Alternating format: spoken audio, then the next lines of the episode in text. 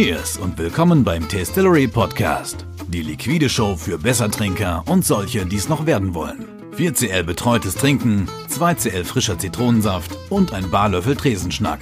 Geschüttelt, nicht gerührt. Das ist der Tastillery Podcast. Von und mit deinen Drinking Buddies Andreas und Waldemar. Willkommen nochmal beim Tastillery Podcast. Wir haben heute einen ganz besonderen Gast hier, liebe Zuhörerinnen und Zuhörer. Und zwar ist es der Dirk, der Dirk Güldner. Und äh, bevor der Dirk sich vorstellt, sollten wir erstmal was trinken. Dirk, du hast dir einen Drink gewünscht. Ja, Ähm, was hast du dir gewünscht? ich habe mir Ryan Dry gewünscht. Und das Ganze mit äh, idealerweise kanadischem Whisky. Kanadischen Whisky, okay. Ja. Wir haben auch einen amerikanischen, aber du willst den kanadischen. Ich liebe Lord Forty. Ja. Pass auf, ich äh, mach den Drink und du machst eine kleine Introduction zu dir. Alles klar, sehr gerne. Ähm, also, Peter Günther, 45 Jahre alt, ähm, arbeite jetzt seit knapp vier Jahren, sind es glaube ich, ähm, in der Bar-Szenerie und oder in, in Hospitality, wie man so schön sagt. Ähm, habe seinerzeit angefangen, damals in Le Lyon. Bin da aber zugekommen wie dem den Kindern, wie es auch so schön heißt. ähm, und ähm, hatte dann eine kurze Station als äh, Barchef in den Glory Hotels hier in Hamburg, im Lotti. Und äh, bin jetzt seit äh, ein paar Tagen ähm, Teil des Marketingteams Yay. Wow. und äh, kümmere mich dann zum einen einmal um die, ähm, um die Bars in allen Häusern. Mhm. Ähm, also ich stehe da beratend zur, Verfügung und ähm, kümmere mich darüber hinaus auch noch um äh, Kooperationen und äh, Veranstaltungen etc. Cool, spannend. Ich würde sagen, wir haben sozusagen einen richtigen Profi im Hause. Ach, Und, äh, dann ist es, äh, könnte man äh, das als Profi trinken. Dann ist Dankeschön. Hier, das ist dein Drink. Ähm, du würdest den bestimmt. Ich mach das nicht mal. Ne? Nee, muss ja nicht. Wir sind, ja, wir, sind, ja, ja wir, sind, wir sind beim Hause. Nee, da ist genug Kohlensäure und der funktioniert so. Ah, herrlich. Das ist einfach ein Drink, der geht immer. Und der ist erfrischend, er ist lecker, leicht in der Zubereitung und der Refill ist auch ganz easy. Und die Hände Wochenende. Okay, Sehr schön. Das erste Mal, als ich Dirk getroffen habe, war, ähm, als ich Dirk hinterm Brett gesehen habe, Mhm. in, in der Bar Le Lion. Ähm, unsere Lieblingsbar hier in Hamburg. Ähm, wir waren noch nicht in der Rumilati Bar. Das vielleicht äh, würde das unsere Meinung ein bisschen umschwenken. Ähm, ich habe ihn dort sozusagen als Bartender kennengelernt und war total ähm, hin und weg, weil der, du bist einfach ein sehr stilsicherer Bartender. Ne? Also man sieht so, du, äh, du, du kümmerst dich nicht nur um die Drinks, sondern um, um das ganze drumherum, um den ganzen Style und äh, machst das ja sehr weiter. Wie kam es dazu? Äh, du bist ja auch ein bisschen so Quereinsteiger. Genau, also erstmal vielen Dank für die Blumen. Ähm, ja, meine Vergangenheit, ist, ich komme eigentlich aus dem Journalismus. Mhm. Ich habe äh, fast 15 Jahre als äh, Moderedakteur, freier Produzent und Stylist gearbeitet. Damals angefangen nach dem Studium in den 90ern, also im letzten Jahrtausend. Ja, Schlagt eure Geschichtsbücher auf. Genau, genau, genau. 715. Ähm, also es war kurz nach der Ernährungsreform. ähm, nee, also damals angefangen bei der Verlagsgruppe Milchstraße ähm, als Modeassistent für die Max. Ich weiß nicht, ob den Leuten noch ein Begriff ist, das war so in den 90ern so das Werberblatt, sage ich mal, großformatig, große Bildstrecken, ähm, internationale Fotografen, es war gerade diese Ära der Topmodels, die dann wirklich herauf und runter abgefeiert wurden. Da war ich noch nicht dabei, ich bin eher so zum Schluss dazu gekommen, ähm, war aber dann noch Teil des Ganzen in den Ende der 90er. Bin dann abgeworben worden von Springer und habe die Entwicklungsredaktion äh, und die Moderedaktion für die Maxim, für dieses Männermagazin gemacht. Von Berlin aus dann für äh, fünf Jahre lang, bevor, das Titel, bevor der Titel ähm, zurückging nach, oder umzog nach München. Daraufhin habe ich als frei weitergearbeitet, habe viel Katalog und Werbung gemacht, äh, habe langsam mir da so ein Standbein geschaffen, hatte dann das große Glück, die Inga Griese kennenzulernen von der Icon und habe für die das war dieses Supplement, oder ist dieses Supplement der Welt am Sonntag, habe für die eigentlich alle großen Produktionen, alle Covergeschichten seinerzeit und habe extrem viel von der Welt gesehen, äh, was eine wahnsinnig spannende Zeit war, aber irgendwann war für mich der Punkt, ähm, ja, es, es wurde immer schwieriger, sage ich mal. So, also da- dazu kam, wollen wir ehrlich sein, ähm, die großen Etats wurden immer weiter zusammengestrichen und ähm, man musste inzwischen irgendwie doppelt so viele Jobs machen, um einfach um auf sein Schiff zu kommen als freier, als freier Mitarbeiter. Und irgendwann ist mir die Luft ausgegangen. Ich musste also wirklich gucken, dass ich mit dem Arsch an die Wand komme, auf Deutsch gesagt. Mhm. Und ähm, hatte dann das tolle Angebot, bei einer PR-Agentur anzufangen. Habe das eine Zeit lang gemacht. Das lief leider nicht so gut wie, äh, wie erwartet, aus verschiedenen Gründen. Ähm, ich glaube, die Erwartungen von beiden Seiten waren da einfach zu hoch und es klappte einfach nicht, es hat nicht funktioniert. Ähm, und war danach ehrlich gesagt so ein bisschen ratlos, okay, wie geht es jetzt weiter? Was soll ich machen? Auf was habe ich Lust? Äh, wir gehen jetzt auch so langsam auf die 40 zu. Man muss ja auch mal gucken, dass es also ein bisschen an Substanz gewinnt oder ein bisschen Substanz in das Ganze, was man in der Rest seines Lebens auch betreiben möchte. Und ähm, hatte, die, das großartige Glück gehabt, mit Jörg Meyer ähm, einen Freund oder Bekannten zu haben, der mich anrief und meinte, so, ob ich nicht Lust für die Bar zu arbeiten. Dazu muss man sagen, ich habe nie wirklich weder im Studium noch während der Schulzeit irgendwie meinen Gastrojob gehabt. Ich habe weder gekellnert, noch so aushilfsweise in den Ferien mal irgendwie in der Küche gejobbt oder ausgeräumt, gar nichts. Ich hatte also wirklich null Gastroerfahrung. Ähm, außer, dass ich mal für so einen Krog-Service irgendwie Fahrer war. Das fand ich in der Küche, das war dann Steuer. Aber das war so das Einzige, was ich irgendwie foodtechnisch mal in meinem, in meinem damaligen Leben irgendwie zu schaffen hatte. Und äh, war erst ein bisschen skeptisch. Ähm, und ich muss auch ganz ehrlich sagen, mir war gar nicht so bewusst, dass es war fürs Le Lion, ähm, was das Le Lion eigentlich für ein Laden war. Ich wusste, das ist eine Bar, die Bar von einem Freund, die auch äh, relativ gute Drinks macht. Also warst du noch nie in der Bar, bevor du dich Doch, das war ich. Aber in der Bar, ich bin jetzt keiner von diesen Bar-Afficionados oder Cocktail-Nerds. Äh, Dieses ganze Universum, das war mir, das gab es zwar in irgendeiner Form, oder das war für mich nicht präsent. Also, Aber wie kam dann die Entscheidung, dass du gesagt hast, okay, Mode und PR und Redaktion und dann den Sprung zur Bar? Weil das ist ja natürlich. äh, die Entscheidung wurde mir abgenommen, die habe ich nicht selber getroffen. Die hast du nicht selber Die habe ich getroffen, selber getroffen. Ich war so ein bisschen ratlos, was sollte ich tun? Und ähm, wie gesagt, Jörg rief mich an, ob ich mir nicht vorstellen könnte, für ihn zu arbeiten. Man muss dazu sagen, Jörg steht halt extrem, so wie ich ihn kennengelernt habe, er mag halt einfach krumme Lebensläufe. So. Und äh, meiner ist, ist mehr als krumm. Und ähm, verabredeten halt so eine Art Praktikum, das mir mal so ein paar Tage, also ein paar Wochen angucken habe das dann für ein paar Wochen gemacht und war vollkommen begeistert. Ähm, mir hat das von der ersten Sekunde Mörderspaß gemacht, sei es irgendwie die Gäste an der Tür zu begrüßen, also einfach die Türservice, Garderobe, diese ganze Station, die man halt erstmal durchlaufen muss, bevor man im, im, im Löwen halt irgendwie weiterkommen kann. Ähm, ich fand's super. Also dazu muss ich sagen, ich habe natürlich als Gast äh, des Le Lions oder als auch als Gast von Medienbars, fragt man sich ja immer, oder ich habe mich das mal gefragt, wie wäre es auf der anderen Seite zu sein? Wie wäre es mal dort zu arbeiten als Bartender, als äh, sozusagen Gastronom?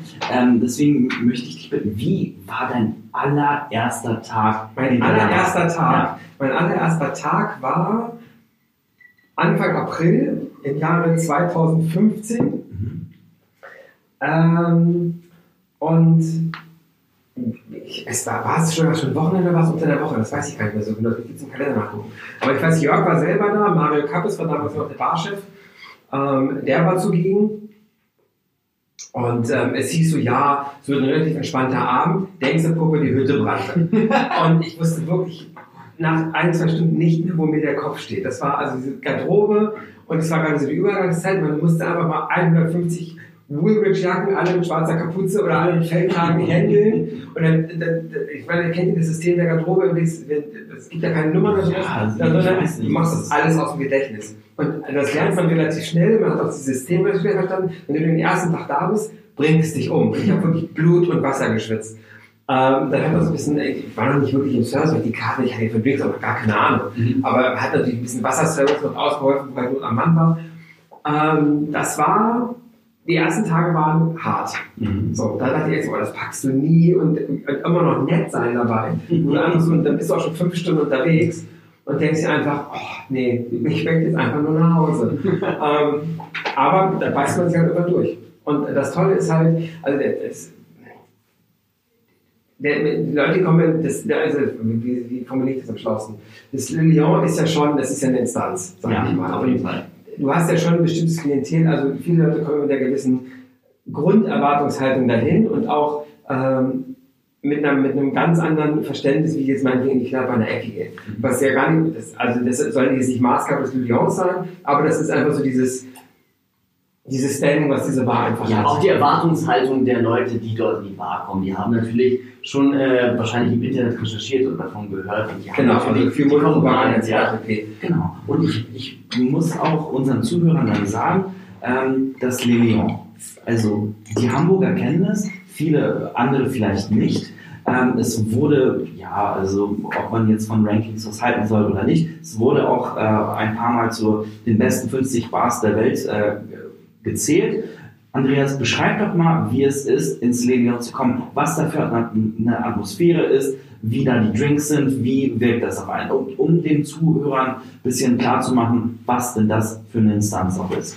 Also ich muss dazu sagen, ähm, ich hatte auch tatsächlich eines meiner ersten richtig tollen Trinkerlebnisse in Le Lyon, was ähm, mit wirklich Genuss verbunden war. Äh, das Spannende ist, wenn man ins Le Lyon kommt, man äh, sieht quasi dieses prächtige Hamburger Rathaus, geht davon so eine Querstraße ab und jetzt sieht man eigentlich nur eine schwarze, richtig massive Tür, wo so ein, so ein, so ein, so ein silberner Löwe dran ist. Und ein kleiner schlafender Löwe liegt der Tür. Genau. Genau, und ähm, du siehst diese massive Tür, du ziehst an diesem, an diesem Türhenkel und da passiert nichts, weil das einfach lockt ist, das Ding. Da kannst du machen, was du willst, geht nicht auf. Dann siehst du so eine kleine schwarze Klingel, da drückst du einmal drauf und dann hoffst du einfach nur, dass diese Tür aufgeht. Und dann macht meistens immer eine sehr, sehr nette Person diese, äh, die Tür auf und äh, Früher auf du tatsächlich, ganz am Anfang, ja. und man wird sehr äh, freundlich begrüßt und es wird erstmal gefragt, wie viele Leute ist man und äh, dann geht man rein. So, wenn man dann quasi diese Eingangstür überschritten hat, dann ist man in einer Art anderen Welt.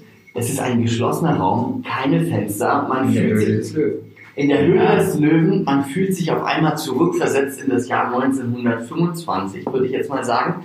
Und es läuft klassische Musik und man fühlt sich auf einmal wohl und geborgen. Man denkt sich, oh mein Gott, ich bin in einem Ort, wo ich sehr viel häufiger sein will. Man kommt auch nicht so leicht wieder raus. Es ist tatsächlich ein Ort äh, voller Magie und ich glaube, wie auch äh, viele andere gute Bars, hat es die Kraft, äh, einzutransportieren und einfach in irgendwie in eine andere Lage und eine Ja, Gefühls... Durch diese, also das ist so dieses keine Fenster zu haben, kein, man verliert, das, soll, das klingt negativ, so ist es aber nicht gemeint, man verliert so ein bisschen den Kontakt zur Außenwelt. Absolut. Also man wird da komplett rausgebeamt.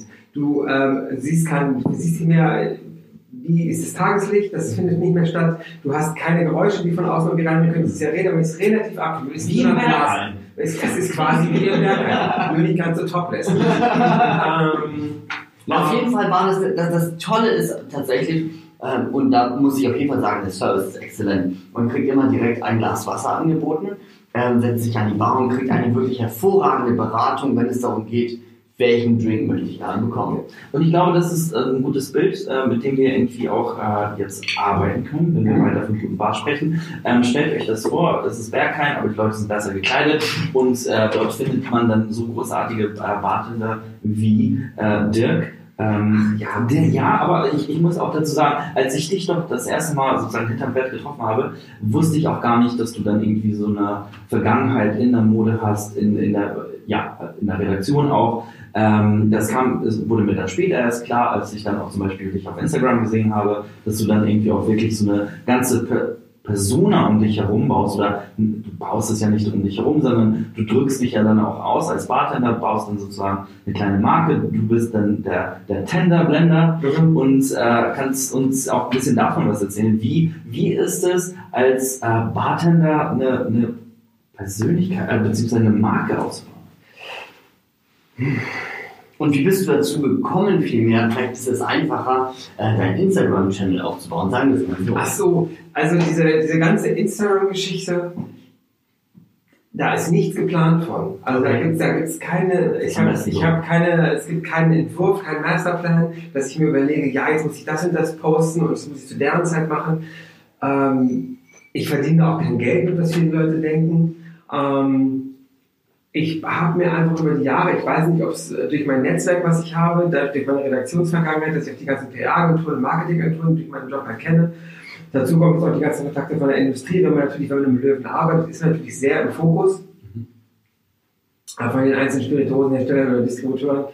Ähm, da zieht man natürlich immer so eine gewisse äh, Followerschaft heraus.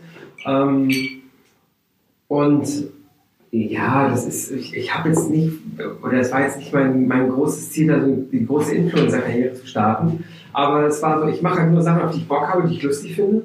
Ähm, ich habe das große Glück, dass entweder meine Bildsprache oder so wie ich es mache bei den Marken wo, relativ gut ankommt, dass ich halt Produkte zur Verfügung gestellt bekomme oder dass ich halt irgendwie Sachen nach Hause bekomme, ähm, die ich dann äh, fotografiere, wenn ich sie gut finde. Wenn ich sie nicht gut finde, fotografiere ich sie halt nicht. Mhm. Ähm, und das, das ist so ein, so ein Selbstläufer im Grunde genommen geworden. Und das funktioniert ganz gut. Es gibt Leute, die finden das albern, kann ich auch mitleben, oder muss ich mitleben. Ähm, aber es ist mein Ausdruck irgendwie, wie ich mich selber sehe oder wie ich das alles darstelle. Das machst du auch äh, tatsächlich sehr authentisch und ich glaube, das kommt auch äh, rüber. Ähm, noch einen halben Schritt zurück nochmal über deine Bartender-Karriere. Ähm, es ist ja so, du sagst ja, du hattest keine Wahl gehabt. Du, du bist also rein. Nee, eine, also eine Wahl habe ich schon gehabt, aber also ich habe ich hab, ich hab mir das nicht selber ausgesucht, sagen wir es so. Ich bin jetzt nicht proaktiv geworden und habe irgendwo Bars ich habe gedacht, hey, ich würde total gerne hier am Hotel arbeiten ich habe so Bock auf Gastro. Gar nicht. Ich habe einfach das große Glück gehabt, dass ich von einer der besten Bars der Welt den Chef kenne, der mir einen Job angeboten hat und ich habe die Gelegenheit beim Schopfe gepackt und habe damit ganz gut was rausgemacht. Absolut gut. Also so. Vitamin B klappt immer. B klappt Aber immer. was denkst du äh, als, als Ratschlag für alle Leute da draußen, die vielleicht mal mit dem Gedanken spielen würden, wie wäre es denn überhaupt, äh, wie, was, was gehört dazu, ein guter Bartender zu sein? Das, ist, das sind mehrere Faktoren, würde ich sagen. Also, um ganz kurz nochmal an meine, an meine vorherige Karriere anzuschließen, also was alle meine Jobs so ein bisschen eint, sei es jetzt äh, als Stylist, sei es als Redakteur, sei es in der PR oder jetzt in, in der Hospitality als Barkeeper, du musst einfach Bock auf Leute haben. Du musst offen sein, du musst äh, mit Menschen umgehen können, du musst die abholen können, ungefähr so doof abgedroschen wie dieser klingt, du musst sie abholen, aber es ist de facto so. Mhm. Das ist, ähm, du musst sie irgendwie in deinen Bann ziehen können. Das ist ja PR oder wahnsinnig wichtig, dass du Leute für ein Produkt begeistern kannst. Du musst, an, wenn du an einer Bar arbeitest, wenn du am Brett stehst, du hast ja die verschiedensten Menschen vor dir sitzen, die aus den verschiedensten Gründen einfach zu dir kommen. Manche haben was zu feiern, manche wollen einfach nur stumpf sich betrinken, manche wollen vergessen äh, und wollen sich deshalb betrinken, äh, manche wollen sich wieder erinnern und wollen deshalb trinken. Ähm, die, die Möglichkeiten oder die Optionen, die gegeben sind, sind also mannigfaltig. Und die musst du ja irgendwie alle unter einen Hut kriegen. Ne? Du bist also, ich will jetzt nicht sagen, du bist nicht Kummerkastentante, das klingt so wahnsinnig psychologisch, das ist auch gar aber du musst ein offenes Ohr haben für die Leute. Mhm. Und du musst jeden auch so nehmen, wie er ist. Mhm. Genauso erwarte ich aber auch im Gegenzug ganz oft, da eckt man mal so ein bisschen an, aber dass Leute mich nehmen, wie ich bin. Ja. Ich bin manchmal nicht everybody's darling. Ähm, und ich habe auch manchmal Scheißtage und das lasse ich die Leute noch leider spüren. Wie erkennt man, dass du einen Scheißtag hast? Hast du dann irgendwie, keine Ahnung, besonderes... Also ich, es gab äh, Kollegen, bei denen hat den Spitznamen Grumpy Cat. So, Es ist dann so, also ich kann dann auch so ein bisschen ziegig werden. Und ähm, dann fliegt auch mal ein Eiswürfel da, wo er nicht hinfliegen soll. Alles klar. Also shaking with attitude auf jeden ja, Fall. Genau, shaking with attitude, genau. Ähm, aber im Großen und Ganzen habe ich mich da schon relativ im Griff, glaube ich.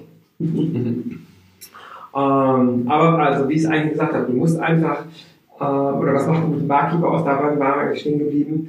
Wie gesagt, du musst diese, diese, diesen, diesen Wunsch, oder diesen Wunsch, aber diese Fähigkeit, sag ich mal, haben, einfach mit Leuten umgehen zu können und du musst da auch Bock drauf haben, weil wenn du das, wenn du das nicht von dir aus machst, sondern wenn es von dir aus also als, als, als Selbstverständlichkeit kommt, dann wirkt es aufgesetzt und das merken Leute auch relativ schnell, egal wo es ist. Ja. Ähm, und dann bist du da einfach falsch. Also dazu kommen dann einfach so, so Hard Facts, sage ich mal, du musst einfach auf die Arbeitszeit Bock haben. Ja, das ist also, das ist nicht außer Acht zu lassen. Wenn andere Leute Feierabend haben, geht dein Tag halt leider erst los. Natürlich fängt er auch erst später an und du hast den ganzen Tag über für dich.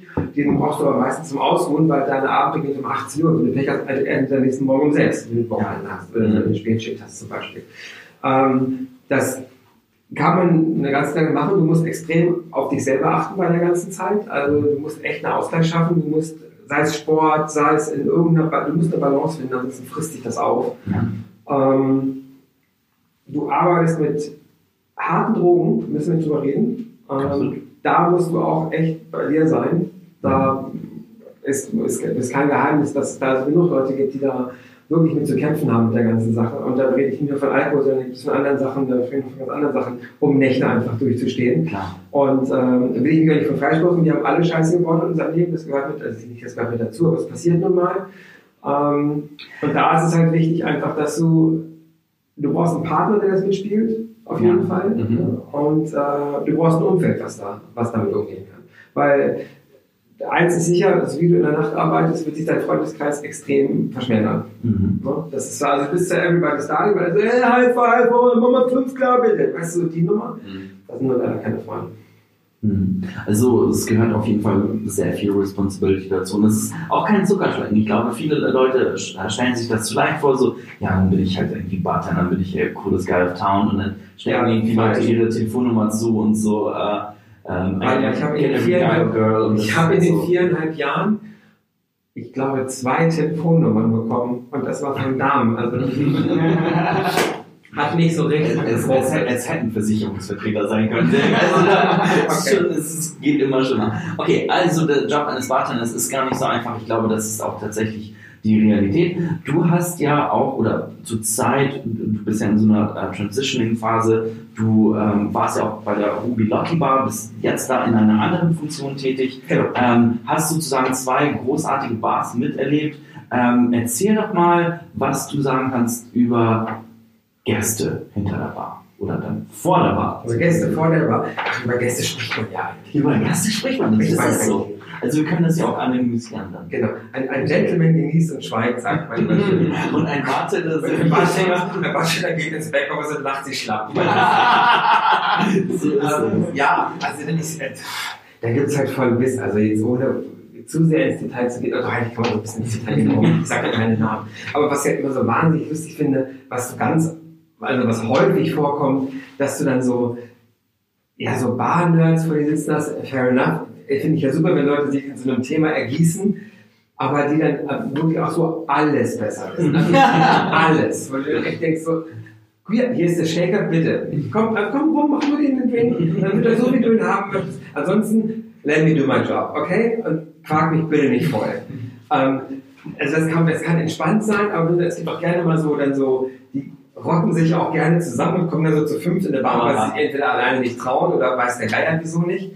Und dann wird es echt anstrengend. Wenn die dann so zum Anfang des Abends kommen, direkt vor dir am Brett sitzen, so vier Mann, die meinen, sie hätten irgendwie Cocktailien und äh, Herrn Enslins Ma- Werk irgendwie eingeatmet, dann äh, wird es leider hart. Das wird dann auch kein schöner Abend, der Abend wird nicht besser, weil die sitzen nämlich lange. Ja, ja. So, Ja, die, sind, die haben halt eine Mission, ne? Also die sind da nicht, äh, die, die haben einen Grund dort zu sein. ja, äh, ist ja auch alles cool. Ja. Aber also ich war da doch streckenweise so, also gerade in meiner Anfangsphase, sicherlich hatten wir, haben wir im Löwen wahnsinnig auf Produktschulung und Warenkunde, also wir, war, wir wussten schon, was wir da tun. Oder wir wissen, oder die Leute wissen schon, was sie da tun. Also sie wissen auch, mit welchen Produkten sie da umgehen. Ähm, aber wenn du dann jetzt meinetwegen so einen Whisky-Crack vor dir sitzen hast, der also jedes Korn mit Vornamen kennt und auch irgendwie Ah, wo du dann echt denkst, so, sorry, ey, da, pff, ich komme an meine Grenzen. Das ist das, was, wir, ich, was ich am Brett stehen habe. Such dir was aus, geh bitte nehmen, aber Ja. lass mich bitte in Frieden. Also, äh, Whisky und Cocktail Nerds, äh, take it easy, ähm, lasst euer Wissen nicht so raushängen. Aber dann auch im Gegenzug gefragt, welche Gäste sind dir dann am liebsten? Alle. Alle. Eigentlich mag ich alle. So, weil es gibt ja, also, wie gesagt, also, also auch diese Nerds, das ist ja so, das nervt dann fünf Minuten, am Ende des Tages ist man trotzdem irgendwie froh, dass man Gäste hat, bevor man jetzt da alleine da steht. Also don't get me wrong. Ähm, Hattest du, gab es denn Aber am liebsten, am liebsten sind mir, also was ich immer am tollsten fand, ähm, wenn man so, es gibt ja so Gäste, die sind so ein bisschen beratungsresistent, Hm. ähm, die, also einfach nur, weil sie, sie haben keine Ahnung und trauen sich aber auch nicht so aus ihrer Komfortzone raus und bestellen erstmal einen Gin Tonic, bevor sie was Falsches bestellen. ähm, oder Mascarpone oder was der Geier, was, was ja alles, Ist falsch. Nein, natürlich nicht. Ist ja alles ein legitime Drinks. Und ähm, du, am Ende des Tages ist es mir egal, womit ich mein Geld verdiene oder womit das Geld verdient wird. Also Hauptsache es wird was verdient. ähm, aber die dann, die, die dann aber meinetwegen bei dir am Brett sitzen und dir dann so zugucken und du merkst aber so, also die finden es schon geil, was du da machst. Aber da, also sie wissen einfach, dass sie total keinen Plan haben. Bevor sie sich blamieren, machen sie lieber gar nichts oder sagen lieber nichts. Und wenn du die aber dann so, da sag ich wieder, abholen kannst, sage ich mal, mal was anderes zu probieren oder dann ein bisschen, das war zum Beispiel, das ist im Löwen ja so das Tolle, ähm, es gibt so eine Barkarte, aber es wird ja extrem viel mit persönlichen Empfehlungen. Ne? Wir klopfen ja, was mögen die Gäste, was haben sie Bock, äh, wie ist die Stimmung an dem Tag.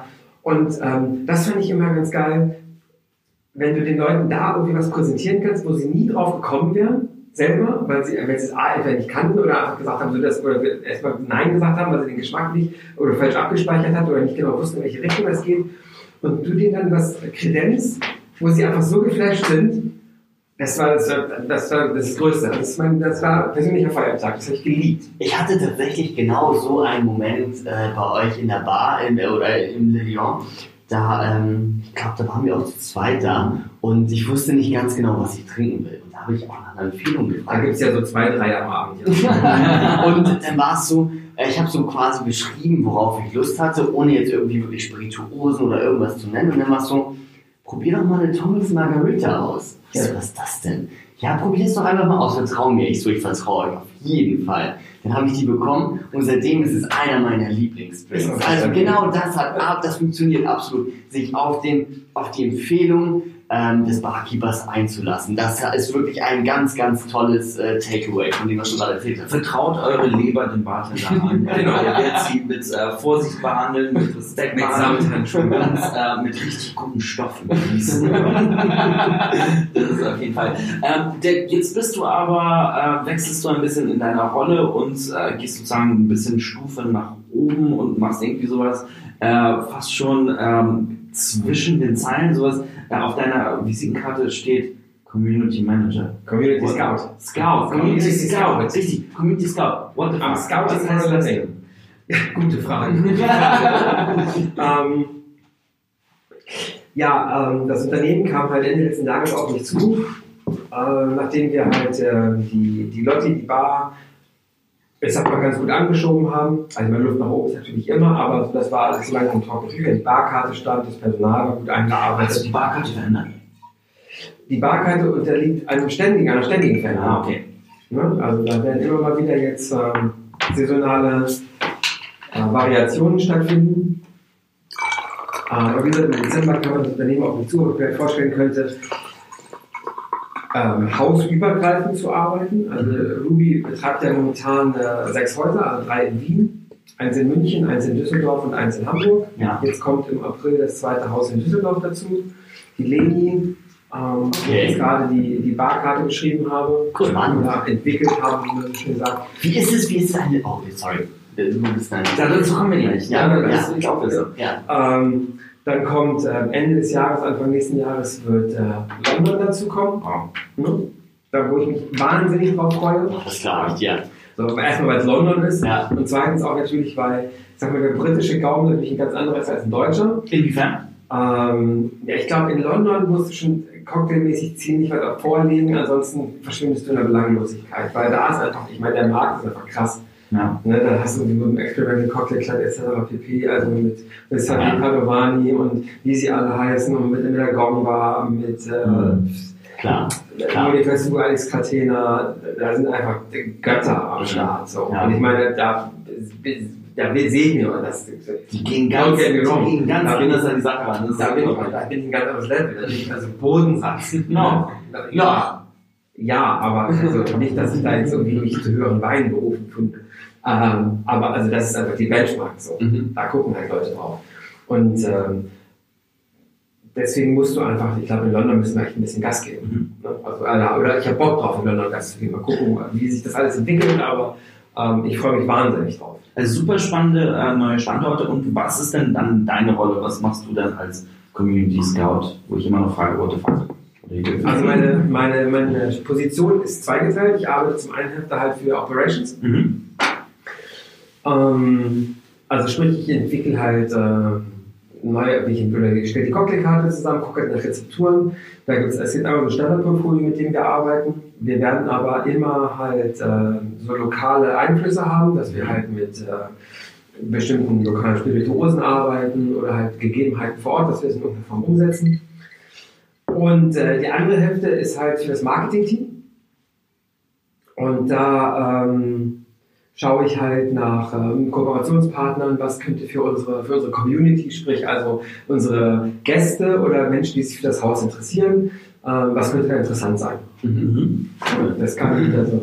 Ähm, wenn man sich dieses, dieses Rubyverse, sage ich mal, dieses Ruby-Universum anschaut, ähm, wir haben ja, wir haben ja so ein paar Tools bei uns ähm, im Haus, äh, die relativ innovativ sind. Ähm, wir haben zum Beispiel so einen digitalen Concierge auf den Zimmern, das ist so ein, so ein, so ein Tablet, ähm, da ist ein, City Guide hinterlegt und da sind so verschiedene Hotspots ähm, ähm, ausgelobt, sage ich mal. Da guckt man, was ist neu, was ist noch aktuell. So, das ist ein bisschen meine Aufgabe mit, mit zusammen mit dem ganzen Team natürlich. Und ähm, also du hast es, wirklich es, gibt, es gibt, wir haben einen eigenen Blog, ähm, Mhm. wo ich ja immer mal wieder dann interessante Persönlichkeiten irgendwie, die entweder bei uns übernachten oder mit denen ich halt irgendwie unterwegs bin, interviewe. Also das hört sich schon super spannend an. Ich weiß auch, dass ihr zum Beispiel einen eigenen Radio-Channel habt, auch also Ruby Radio, seid genau. auch wirklich äh, sehr innovativ. Und ich glaube, da ist es halt wirklich cool, jemanden zu haben wie dich, der da halt wirklich nicht nur Drinks konzipiert und äh, Barkarten baut, sondern so ein bisschen sozusagen über den Glasrand hinausschaut und irgendwie auch guckt, was ist in der Stadt relevant, was ist kulturell relevant. Von Kunden und so. Sozusagen, ja, Das ist ja, also, geiler Job. ja, Mega. also der Job ist, Kann ich mich bewerben? Äh, Natürlich nicht. ähm, ja, ich bin mega, mega, mega dankbar. Das also wurde ich mir so, aus, aber so auf den Arsch geschneidert, Mhm. dass als ich das zu Hause erzählt habe, waren alle so, äh, du merkst schon, das ist so 1000 Prozent du. Das ist irgendwie Schnaps, äh, Social Media und irgendwelche lustigen Sachen irgendwie anleihen. Also so, das ist genau 1000 Prozent meins. Ich finde, das zeigt auch sehr schön, äh, wie man dann über den Beruf des äh, Bartenders, Barkeepers äh, drüber hinaussteigen äh, steigen kann, wo man halt sozusagen an der Bar anfängt, äh, sich dort dann irgendwie sehr viel Wissen und äh, sehr viel Die Entwicklungsmöglichkeiten genau, auf jeden genau, Fall. das ist So. halt so, Was das ich immer noch viel spannender spannend. finde, also was es mir halt zeigt, äh, auch wieder, ich, ich, mal, ich rede immer gerne so abgedroschenen Phrasen, aber so dieses Glaub an mich einfach. Mhm. Das ist, ich, wie oft habe ich zu hören bekommen, irgendwie, wo, wo soll das hinführen, was du machst, äh, was ist dein Ziel, was ich immer nicht beantworten konnte. Und Mhm. jetzt, lustigerweise, es kommt jetzt alles zusammen, was ich je in meinem Leben gemacht habe. Das ist jetzt ein bisschen diese, diese Redaktionsgeschichte, äh, PR-Arbeit, jetzt äh, das Bartending, das findet alles Einfluss in diesem Job. Und das ist so, ich habe jetzt lustigerweise, ich war gerade zu Hause bei meinen Eltern und meine, ich will jetzt nicht sagen, meine Mutter war meine härteste Kriti- Kritikerin, aber die war schon immer so, ach Junge, ach, wir machen schon so ein bisschen Sorgen. Was machst du denn was da machst du denn da eigentlich? Ja, ja. Eltern können das immer gar nicht so richtig einordnen. Studium geschmissen und dann so, ja, so Journalist, aber irgendwie auch so komisch und bei typischen Lifestyle-Sachen und kannst nicht eine ordentliche Tageszeitung schreiben, so. Äh. Ähm, und jetzt war sie dann so, nachdem ich das alles so aufgedröselt hatte, war, was ich jetzt bei Ruby mache, war sie echt so, dass sie so, jetzt so langsam versteht sie, was ich tue.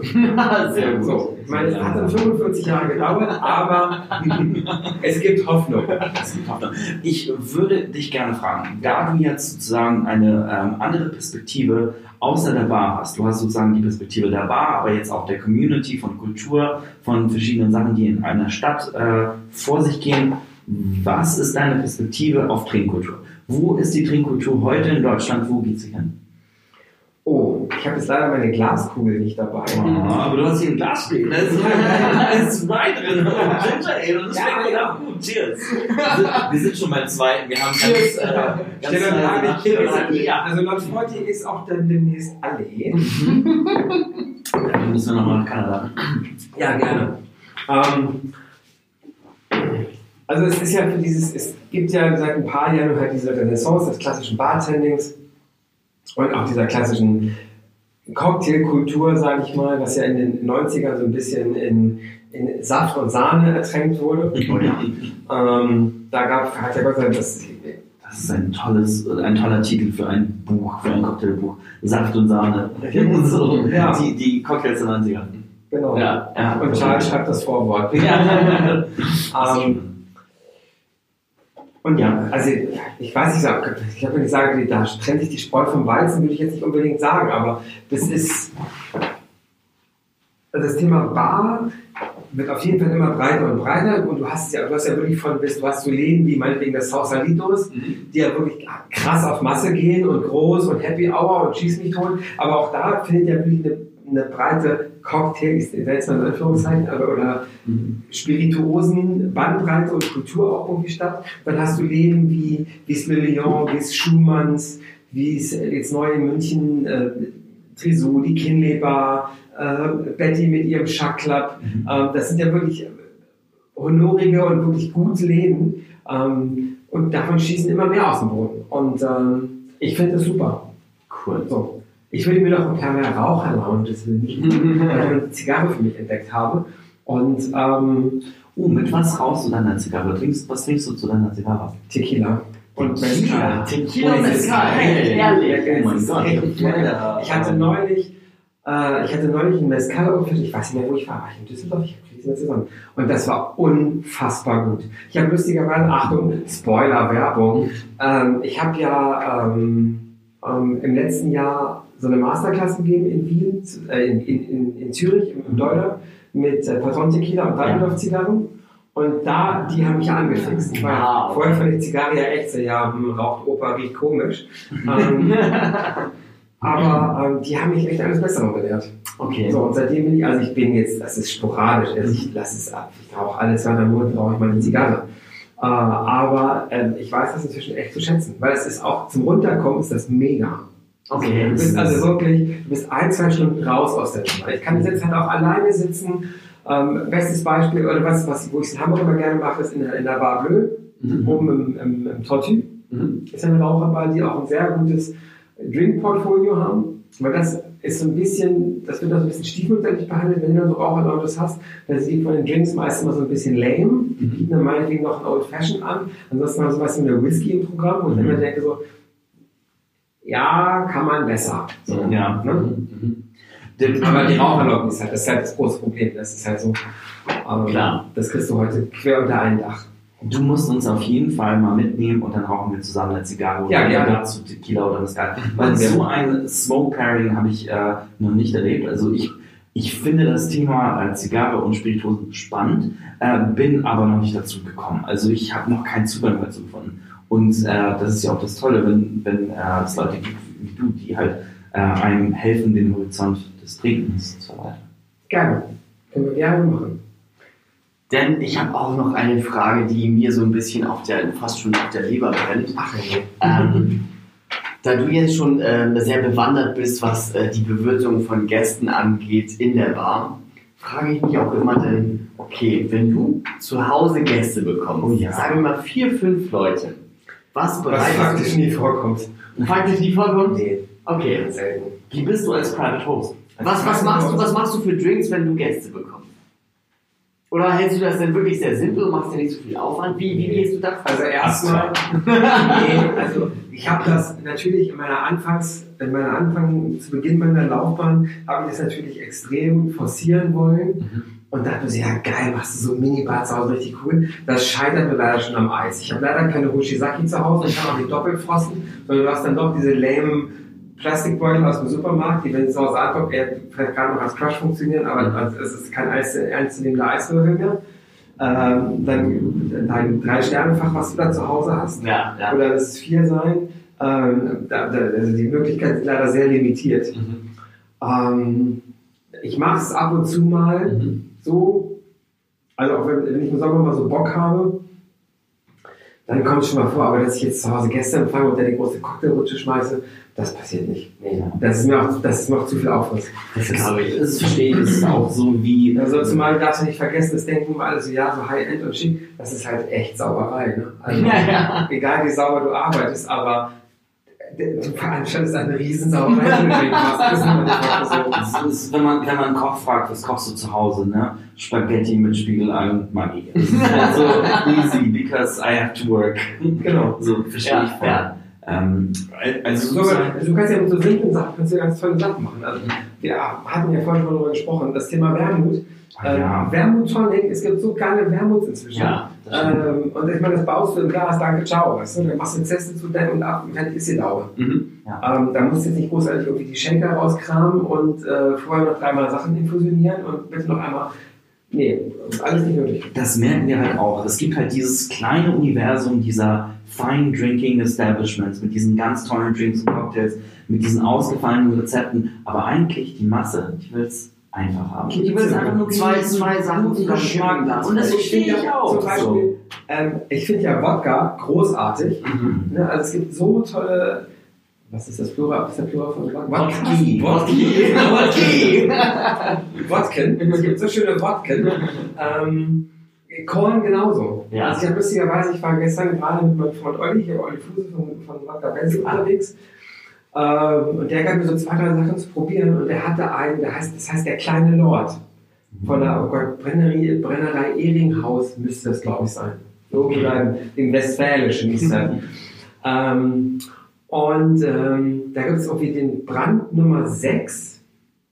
Das ist so ein Dinkelkorn, irgendwie sechs Jahre auf dem Fass gewesen. Ein Dinkelkorn? Du rastest aus. Das ist Wow. einfach. ich habe ich hab original ich ausgeflippt. Der war so unfassbar lecker. Und was wird Olli bestellen? Jetzt. Ich möchte nächste Woche so eine Flasche haben. Und es hat ein Korn. Ich finde. Korn richtig geil.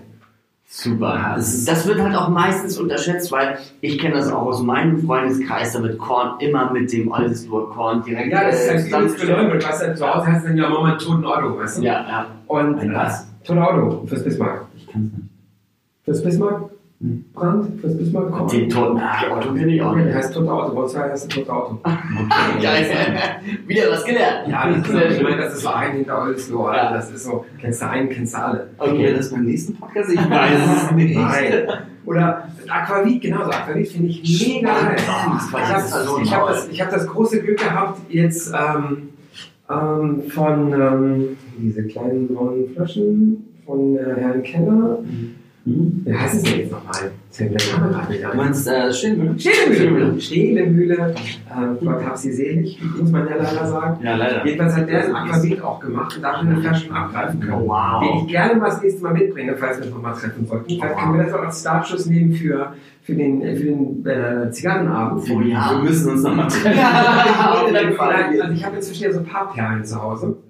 Ähm, Super. und diese Aquavit, ist so eine tolle Homebar. Ja, habe ich, ja klar. Du lädst noch keine Leute weil du Ich auch selber. Bist du doch selber sauber gemacht, wirklich? nee, also das ist, ich habe, ich habe, äh, ja, doch, glaube ich, ein veritables Sortiment zu Hause. Also erstmal, das ist so ein Sammelding.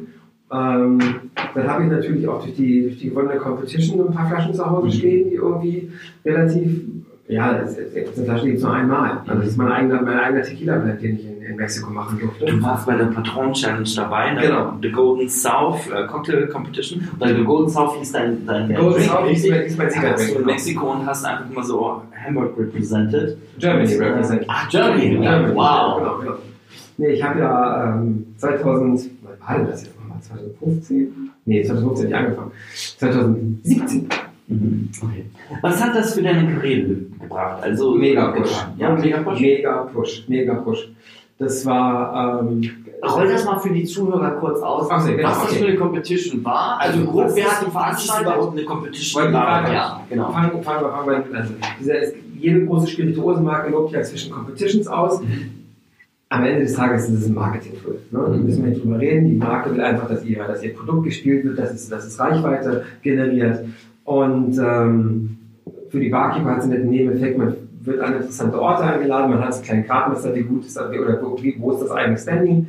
Ähm, so ein kleiner interner Wettbewerb natürlich untereinander. Äh, in meinem Fall war es halt äh, Patron Tequila Mhm. die ähm, halt diese Competition oder einen Wettbewerb ausgelöst haben, der nennt sich Patron Perfectionist. Das ist ein globaler Event, äh, globale Competition. Und äh, 2017 war ich, äh, hatte ich habe einen Drink eingereicht, The Golden South. Und das ist ein, im Grunde genommen eine, Margarita, Margarita Twist. Um, also klassisch Tequila, Säure, also Limette und äh, Triple Sec normalerweise. Ich habe es ein bisschen modifiziert. Ich habe statt äh, Limettensaft habe ich Verjus genommen. Also diesen, Ah. diesen Saft von unreifen Trauben, Ja. der ja aus der, aus der Sterneküche eigentlich kommt. Das ist ein Essigersatz. Sehr fruchtiger Essig, aber halt extrem sauer. Ähm, und statt einem Triple Sec habe ich äh, Italicus genommen. Also diesen Ah, Bergamot- Bergamot-Likör, ja. genau. Und, den, und das Ganze mit einem Großartig. und das Ganze mit einem, mit einem Reposado Tequila, äh, wo du einfach so ein ganz krasses Geschmack, Geschmacksprofil dazu hast. Ah, das Die Margarita hat natürlich immer diesen klassischen Salzrand, das hätte in meinem Fall aber nicht funktioniert. Ich habe als Rim dann genommen ähm, so einen Mix aus äh, getrockneten Erdbeeren Okay.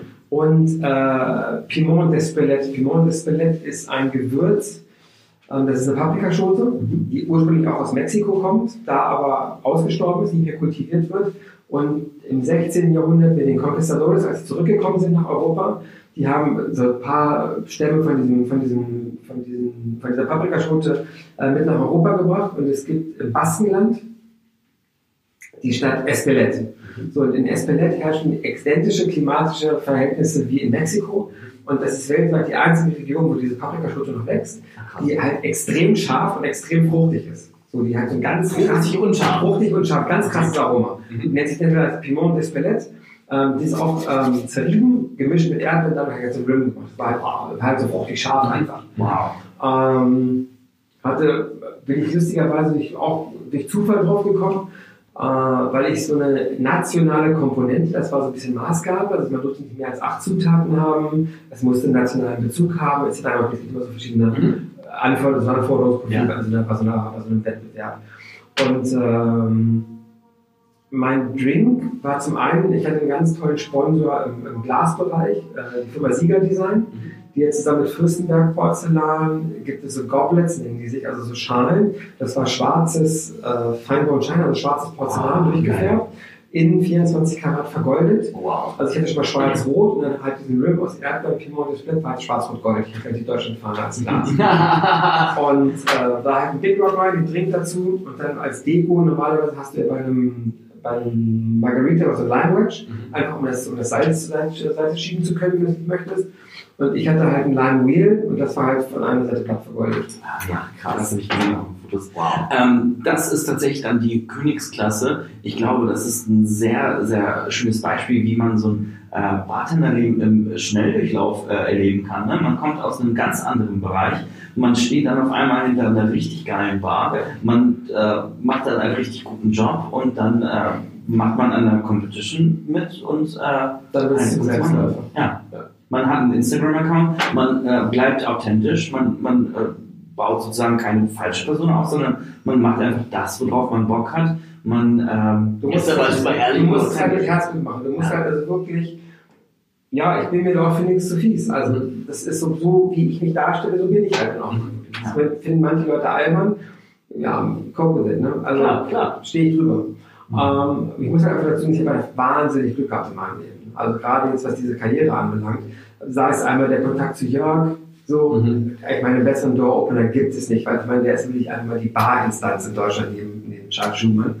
Ähm, dazu Mario Kappes als Barchef, der mir wirklich die Sachen eingeprügelt hat, würde ich fast sagen. Ich weiß noch, meine erste Barschicht, ähm, auch eine lustige Geschichte. Ähm, ich war mit ähm, Stefan Gabe von Jinsul. Ja. Da ga- ging es darum, ähm, da sollte für die Zeit diese, so eine Zeitedition gemacht werden. Ja, die erste mich Edition. Also, nicht- ja. also nicht diese Zeitgeistgeschichte, sondern davor gab es ja schon mal so eine Gin-Edition für die Zeit. Äh, und da sollten halt nur Hamburgensien als Zutaten dazu kommen. Das Thema Wacholder war etwas tricky bei der ganzen Sache, weil natürlich wir mussten halt ins Umland von Hamburg oder in die Lüneburger Heide Wacholder sammeln. Und es war einfach, es war eine Sisyphusarbeit, es war die Hölle. Es kam, also erstmal Wacholder ernten ist etwas für Menschen, die ihre Eltern erschossen haben. ähm, es war das Grauen. Wir haben, es sind den ganzen Tag diese Büsche gerobbt, sahen wirklich aus wie Sau. Es piekste alles, es klebte alles. Und wir hatten jeder so eine Handvoll Wacholder. Und Stefan irgendwann mal so, ja, wir brauchen 30 Kilo. Und alle so, dein Ernst? Ich meine, wie viele Jahre sollen wir hier bitte die Heilkrabbeln? So, ähm, hat dann wohl am Ende des Tages geklappt. Jedenfalls nach diesem, nach diesem Sammeltag in der Heide hatte ich meine erste Barschicht. Auch äh, bist du vollkommen wahnsinnig. Also, das sehen wir auch nie wieder. Und auch da wieder Mario meinte mir so, ja, nee, ist ein Dienstag, wird ruhiger Abend, denkst du, gucke, die Hütte brannte. So. Und ich weiß nicht, es- ich weiß nicht, ob das bei Barkeeper normal ist, aber es gibt immer so einen Drink, das ist so die Achillessehne. Bei mir war es der Old Cuban. Diesen Abend wurde einfach Old Cuban en bloc gesoffen.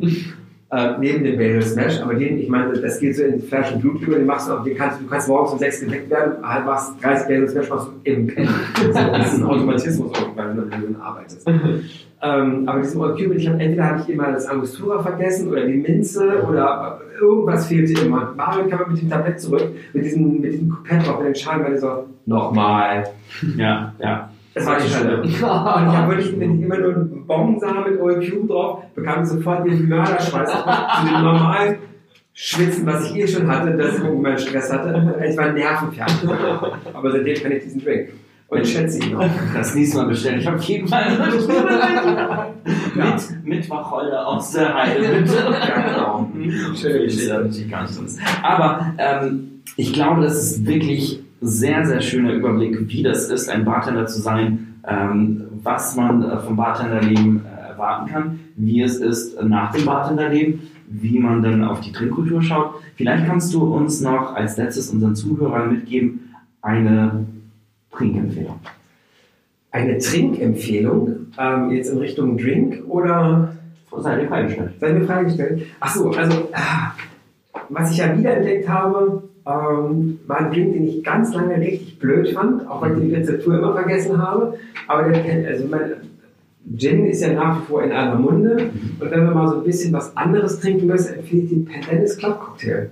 Was? Pendennis Club Cocktail aus dem Pendennis Club, Das ist ein Gentleman Club in Louisville in, in Kentucky, ähm, die den Drink mal irgendwie, als sie den Ladies Day eingeführt haben, irgendwie ähm, sich ersonnen haben, weil natürlich Louisville, Kentucky, klassische Whisky kriegen und die Herren dachten wir so, naja, die Whisky-Leute werden sich anbieten, machen wir was mit Gin, das klingt besser ab. Und ähm, der Drink wurde so populär, dass er jetzt so der Hausdrink des, des, des Clubs ist. Wow. Ist halt ähm, Gin, ähm, da ruhig auch einen kräftigen. Also ich habe bisher die letzten Male immer mit Mahon gearbeitet, mit dem Mhm. Chardonnay, Ja. der eine schöne, eine schöne Würze hat. Jetzt nicht so krass wie bei wie ein Gin Mare zum Beispiel, aber ein schönes, ein schönes Palette. Ähm, dazu dann ein bisschen Limette, äh, Apricot Brandy. Da darf man Mhm. auch aus den Fäulen schöpfen. Also da ähm, sollte man einen guten nehmen. Und einfach äh, Pichot Bitters. Also Pichot Bitters ist sowieso ist mein liebster Cocktail drin. Okay. Ne? Ah. Fährt gnadenlos alles ein, was es gibt, aber der Drink ist halt einfach sensationell. Okay. Boah, das ist eine geile Kombination. Ja. Du hast den Aprikosenbrandy sozusagen als Süßstoff oder Genau. als, Und als, das Tolle ist halt, bei dem Apricot Brandy, wenn du einen guten hast, der wird ja mit den Kernen mazeriert. Sprich, ein Aprikosenkern, Persipan hat dieses Marzipanaroma, Mandelaroma. Geiler Drink. I love it. Mega. Ich glaube, wir versuchen uns mal ein äh, Apricot Brandy zu organisieren und werden den mal nachmischen. Super. Sehr gerne. Das hört, sich, das hört sich nach einer fantastischen Empfehlung an. Vielen, vielen Dank, Dirk, dafür, dass du so offenherzig äh, über deine Erfahrungen, deine Geschichten gesprochen hast. Ich glaube, für unsere Zuhörer ist es auf jeden Fall eine Bereicherung. Und ähm, ja, vielen Dank auf jeden Fall. Wir haben uns sehr gefreut. Vielen Dank. Dirk. Danke euch. Cheers. Cheers. Cheers. Der Tastillery Podcast. Geht gut rein, geht gut runter. Das war der Distillery Podcast mit Andreas und Waldemar Wegelin und der Güllner.